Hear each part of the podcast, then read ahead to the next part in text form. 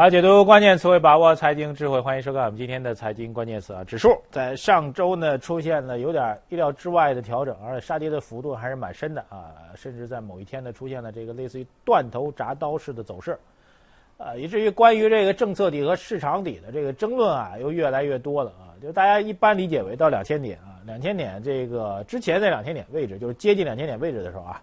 一般一靠近啊，就会有政策方面的一些扶持性的措施啊，比如这个这个像这个大蓝筹的相关的一些政策去扶持它啊。然后呢，指数往往在两千点这边晃一晃，哪怕偶尔破一下，盘中破一下，又会拉起来啊。所以一般认为两千点是一个政策底，这政策底呢是屡屡没被跌破。然后上周的走势走成这样之后呢，很多人说啊，这政策底快撑不住了啊，撑不住的一个重要原因就是政策底永远都不是市场底，所以最好能把这两千点啊给它实质性跌破了，跌破之后呢，这指数就能够。大涨了，所谓不破而不立，这逻辑到底通不通呢？我们觉得这个我们的基本思考逻辑呢，还是从宏观经济趋势来看股市，按这意义上来解读，我们觉得今天的今日最关键就要关注的就是数据的好转。首先进入到今日最关键。中国关于这个未来的指数或者宏观经济预测有一个非常重要的指标，叫做 PMI，就是采购经理人指数啊。这指数呢非常有意思，有一个官方版本啊，就是我们物流采购协会那版本啊，还有一版本是来自于汇丰的。汇丰的版本在今天早上是正式发布的啊，六月二十三号早间的消息，汇丰制造业采购经理人指数 PMI 初值是五十点八，哎，这数据啊，为什么念念念这爆破音啊？为什么呢？那么这数据最终公布的这个结果啊，远超市场之前的预期。之前市场的这个前值就是上个月啊，四十四十九点四，然后呢，市场预期该数值呢，在最新的数据就是六月份的数据呢，应该会回暖的，但是回暖大概是在四十九点七，结果咔嚓一下出来是五十点八啊，当然是预览值，后面还可能会调整啊，七月一号应该会调整啊，但是应该变化不会很大。这是一个比较大的改变啊，虽然看起来只是这一个点啊，就从四十九点七的预估到五十点八，就是一个点一点一个点的这样一个变化，但是在 PMI 这指数当中啊，就是五十上下是一个分界点啊，五十以下你可以认为这经济在收缩，五十以上呢就认为这经济在扩张了，在就是绝对值在增长了，五十以下这经济呢还跟那儿不断在收缩，不断走向衰退，所以这是一个比较大的一个改变啊，这是一数据。另外一个比较重要的数据啊，就是李克强总理在英国智库发表了一篇文章，六月十八号的事情啊，发表这个相关的题为“共建包容发展的美好世界”这个演讲啊，李克强总理在演讲当中提到，他说，就目前来说，中国政府对于经济运行实行了所谓区间调控、定向调控，来保证。后面这句话非常非常重要啊！李克强总理说，他来保证他的下限不会越过百分之七点五，或者说能够保证充分就业的增长。然后呢，使它的上限就区间嘛，您不能光讲下限不讲上限。上限呢，使得这消费价格指数 CPI 不要超过百分之三点五，让人民的生活不受到大的影响。李克强总理在。关注中国宏观经济调控的时候，一直在强调这经济上下限的概念。但是这上下限的概念啊，其实一直没有非常具体的量化的一个标准啊。更多的强调是下限不要影响就业啊，上限呢不要产生通货膨胀。但是这个最新的这个数据，我说的数据好转啊，就一个是刚才 PMI 数据啊，那是实打实的数据好转。另外一个数据明确了下限是多少呢？七点五。按这意义上来讲，一季度百分之七点四的增速已经跌破下限了。这就是一个比较大的问题了。你既然破了下限，就得把它捞回来，就得把它弄起来，这是一个比较大的一个问题。所以从这角度来讲，我们觉得，啊，基于目前的状况，一个采购经理人指数表明什么呢？中国经济发生在内核当中的复苏正在自己运行当中正在出现。另外一个，基于 GDP 的增速。一季度七点四，二季度现在预期呢，可能还会跌破百分之七点五啊。现在市场的预期认为还可能会跌破七点五，所以救市政策或者次性政策有可能就会出来，跌破下限了，您不能闲着吧？所以从这意义上来讲，我们觉得今日的最关键就是指数，哪怕在短期当中仍然会有震荡的话，但是我们觉得数据正在慢慢支撑着我们心理预期和投资预期的好转。好，接下来进入到老马新点评，来关注今天比较重要的三条市场消息。这两天大家伙儿都跟家里看世界杯啊，我估计这个早上您这晚上熬完夜啊，早上一般没什么精力去看新闻啊，所以今天呢，我估计啊，很多人在这个新闻当中啊，有一条比较重要的新闻被忽视了啊。周末的消息面的消息，就转融券的业务试点的券商以及标的证券出现了大扩容啊我估计您们还没看新闻，所以给您再念一下啊。经过证监会的同意，中国证券金融公司将从六月二十三号，就是从今天开始，扩大转融券业务的范试点范围。试点的券商呢，由原来的三十家增加到七十三家。转融券的标的的证券数量将会由原来的二百八十七只股票增加到一下子扩容到多少呢？六百二十八只。这个其中沪深主板的股票从两百三十九只增加到了四百八十八只。中小板的股票从三十九只增加到了一百零九只，创业板的股票从九只增加到了三十一只。这消息我估计您看世界杯的时候没注意到。为什么这样讲呢？就是说，对于中国股市来说，理论上来讲，中国股市现在可以做空啊。所以您看到漫漫雄图啊，这个漫漫雄图，十年前中国股市就喜欢两千点，十年后仍然很执着的喜欢两千点。这要是一男人，就一直没变心，多好一男人。但没成想它是股票，所以对于投资者来说，这就伤害了非常大的一个情感事件。那现在的结果问题就是呢，其实对于中国市场的交易制度来说，熊市、弱势、盘跌、走弱、套牢，但在目前的交易制度下，其实您是可以赚钱的啊。如果您做大盘指数，您可以做这股指期货啊，股指期货您可以去做空。指数您如果预计它能够暴跌，OK，那您继续做空不是能赚钱吗？如果您大盘指数看不准，您看个股比较了解，那您可以做融券啊，这个融资融券也可以做，转融资转融券也可以去做吗？转融券也可以去做吗？所谓的融资融券不就是所谓的融券或者转融券？不管这股票从哪里来的吧，啊是券商自己来的，还是来自中证金公司给您的，这是这不重要，这只是交易手段。您觉得这公司将来不成了，房地产就暴跌，您不看好房地产市场啊，打比方说啊，您就弄一批的这个房地产的股票借过来，然后呢？然后等它暴跌了，你再把它买回来，然后再把它干嘛呢？还回去，您不就赚钱了吗？就从这逻辑上来讲，就是实际上中国的交易制度，不管是大盘的指数的制度，还是个股的一些交易制度，已经提供了做空的机制了。但是呢，忽视，什么叫忽视呢？就从这融资融券来讲啊，我们之前有很多的这个数据告诉我们说，融资融券的规模的不断扩张，但实际的结果呢是大多数的。不只是你我这种散户，有没什么能力的、没什么本事的散户投资者，包括那个所谓专业性的机构投资者在内啊，基本上就是只融资不融券，就是大家伙仍然愿意去拿着钱去买股票，买了股票等它涨，眼瞅着牛市思维啊，多头思维，就不愿意拿着券卖掉之后等它跌下来，你再买回来再还回去，没有。这点我们觉得非常有意思，就是从我们思维上来讲，就是您不要去简单的去抱怨这市场。我们的观点就是，做空盈利啊，现在仍然不是市场的一个主流。那这又引发出另外一个问题，就是我们的监管部门一直在提倡，我们投资者结构要优化啊，散户投资者大爷大妈们，大妈们，您每天晚上跟那儿跳广场舞已经够累了，你就甭在股市里面再再再费那劲了，您能把这资金交给机构投资者、专业人投资人去给您操盘呢？但实际上很遗憾，优化投资者的结构需要机构的率先突围。您去看那基金公司、专业机构的投资者的这这个市场的一个投资回报，其实跟散户也差不多，这就是我们的困惑。就是当市场弱势当中的时候，很难赚钱的时候，没有人比谁更聪明，甚至有某基金经理跟着自己做的产品做老鼠仓，最后把自己套牢的比比皆是。市场呢，有时候打击信心啊，不止宏观经济，宏观经济我们觉得只是一个由头，我们觉得宏观经济正在慢慢的转好，更大的打击由头就是不管什么样的市场，没有谁比谁更强，那让散户去相信谁呢？我们的这个战略性的机构转变，战略性的来关注机构投资者。有什么时候能够启动呢？好，下一个关键词儿来关注棚户区改造的一个消息啊。这个之前我们给您介绍过，就是新任的住建部的党委书记陈正高啊，他在上任伊始，我们曾经做过点评啊。我们当时点评就很清楚，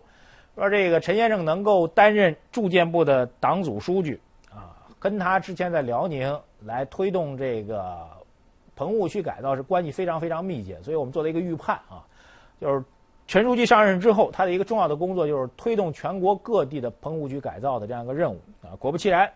这个陈书记上任之后，日前呢是赴湖南调研，并且在长沙、株洲、湘潭三地考察了公租房和廉租房小区棚户区改造项目的一些相关情况。那么这应该是他履新之后啊，这个不到两个月的时间进行调研的第四站啊。调研的重点基本上都指向棚户区的改造啊。之前呢曾经去过贵州的遵义进行过调研。到安徽，安徽的蚌埠、合肥也都进行过相关的调研。那么整体的调研呢，显示出一个重要的方向，什么方向？就是很多人觉得我们国家的房地产调控政策，就基于北京、基于中央层面的房地产调控政策似乎不多见了。当然，我们觉得这种政策呢是越来越清晰的，就是市场的逻辑，你市场自己要调整，你自己去调吧，你不是自己愿意吗？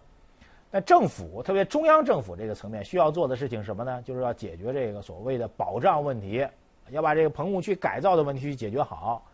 一亿的这个三个一个亿嘛，三个一个亿当中，其中有一亿就是这样一个关于棚户区改造的一个问题，所以这个任务就直接压到了住建部门这国家的这个部委当中这样一个级别当中来管控或者来负承担这样一个责任。但是我觉得这责任啊，其实非常非常清晰。房地产市场调控本身就应该让政府的职责或政府的压力能够逐步的从市场层面脱离出来，来承担起政府应该承担的这个保障职能。但是呢，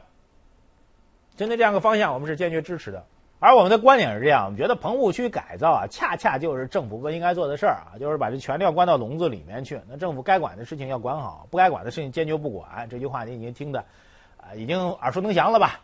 关于棚户区的改造工作，恰恰就是政府应该承承担的一个职责。问题在哪儿呢？问题就在于你改造这棚户区需要的钱从哪里来？这要回到我们刚才提到这逻辑当中来啊。陈正高先生担任这住建部的党组书记之后，其实很重要的一点就是在之前的辽宁，在进行棚户区改造的时候，同样存在资金紧张的一个问题，怎么去解决呢？包括政府的把之前政府所积累的大量的这个所谓土地出让金啊，土地出让金其实在很多地方啊拿到这钱之后去填补这个呃政府资金开支方面的一些困境跟压力去了，但去填补的这个困境跟压力啊未必完全指向于这个保障房建设，就是你你虽然看起来来自于土地市场的资金收入啊，土地出让金嘛。但是在使使用的时候，在使用的时候，未必是针对这个土地市场来做的，针对房地产市场来做的，针对房地产保障来做的，这两码事儿啊。可能我这地方更缺教育资金，更缺医疗资金，可能补到那边去了。所以，一个辽宁的经验，把这个地方所获得的土地出让金的资金啊，用来做棚户区的改造，这是一点。另外一个，就跟国家开发银行，包括各区县的一些财政，包括老百姓在这个棚户区改造当中的一个资金的投入。各方面的因素加到一块儿来解决这样一个问题，啊，所以我们觉得中国房地产啊，很多人说房地产不景气了，中国经济带动不起来。但是翻回头来讲，如果棚户区改造能够形成制度规范的方式来推动棚户区改造有序成规模来进展的话，中国的经济数据优化仍然是值得期待的。这一点我们真的是把这个期望啊放到了我们新任的。陈书记身上，我们的住建部的党组书记身上，希望能够给中国经济带来未来的一个增长的活力和亮点。下一个关键词儿，来回到股市当中来啊，也是这两天很热的一个话题，就是关于直辖市的概念啊。就在上周的时候啊，这盘中突然传闻说，这厦门将会升为直辖市。这消息一出啊，跟厦门相关的股票，特别厦门开头那股票，咵嗒咵嗒都涨停了。然后呢，然后就没有然后了哈。就是这消息之后呢，就是大家会发现，仔细去冷冷静去看这消息，你会发现，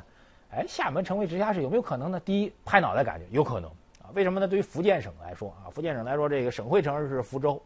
但是经济城市啊，福建的这经济城市在厦门啊。很多人可能对这个厦门的了解程度或知名度啊，比福州还要高啊。从理论上来讲，您如果能啊，呃，厦门独立出来，然后有很多概念，比如厦门啊，就这这对大陆对台湾经济合作能不能取得更大的一个突破呢？这这很多的想象空间，似乎有很多的理由来加到这个城市当中来，啊，这个我们觉得是一个很好的一个想象啊，但实际执行如何呢？啊，首先来说，这么多年，关于直辖市，就是北京、上海、广、北京、上海、天津、重庆之后四大直辖市之后，第五家直辖市，这么多年传闻过很多。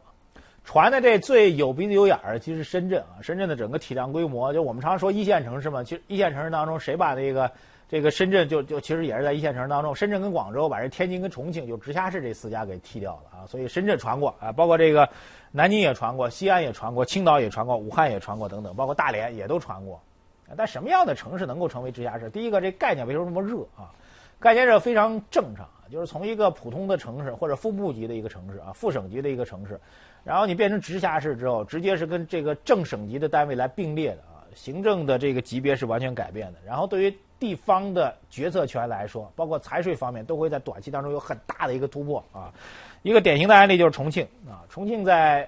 确定直辖市之前的1996年 GDP 是一千一百七十九亿元，去年的时候 GDP 达到一万两千六百五十七亿啊，达到了直辖市之前的十倍以上啊。这规模如果再增长下去啊，把广州、深圳啊都有可能会超过去啊，因为广州跟深圳，你又一个省会城市，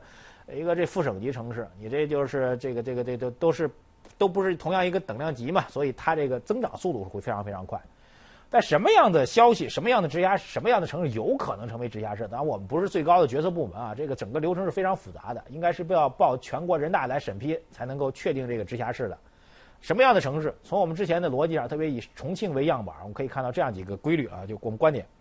直辖市的设立啊，需要考虑至少两方面的因素啊，一个是那三方面的因素，第一个人口，人口一定要大啊。重庆在从四川这个。单独独立成直辖市之前，整个四川的人口已经是一个庞然大物了啊，上亿的一个人口，所以把它独立出来是完全有必要的人口。第二个就是面积啊，你这个城市本身的面积要达到一定的空间啊，因为既然你成为直辖市之后，你没有足够的土地储备，没有足够的面积来支撑的话，那你将来的经济发展空间会有多大呢？所以以至于之前传说，比如苏州啊，这个其他的城市如果能够成为直辖市的话，有很多的框算，就周边。原本不属于这个城市的一些区域，将来都可能划给他们，来增加它的面积啊，所以面积也是非常非常重要的一个原因。第三一个就是历史因素啊，重庆为什么能够成为这个建国之后的这个唯一一个被提为直辖市的这样一个地方？就整个西南地区的经济发展需要这个这样一个样板啊，包括整个经济发展的这个经济特区、经济新区的一个建设。重庆那边有个九江的经济特区，这个两江的经济特区，这经济经济的实验新区。目的就是解决城乡统筹的问题，所以综合这三方面因素，我们觉得至少目前来说啊，三个因素都符合的城市，基本上没有的。所以市场呢仍然是一个炒作啊，当然这表明呢整个市场的状况还处于相对弱势当中。希望下下一步能够看到一个比较持续性的投资热点，能够替代这种纯概念的忽悠啊。那对于投资者来说，也需要保持一个谨慎的态度。好，接下来看一下今天的财经热搜词。Now,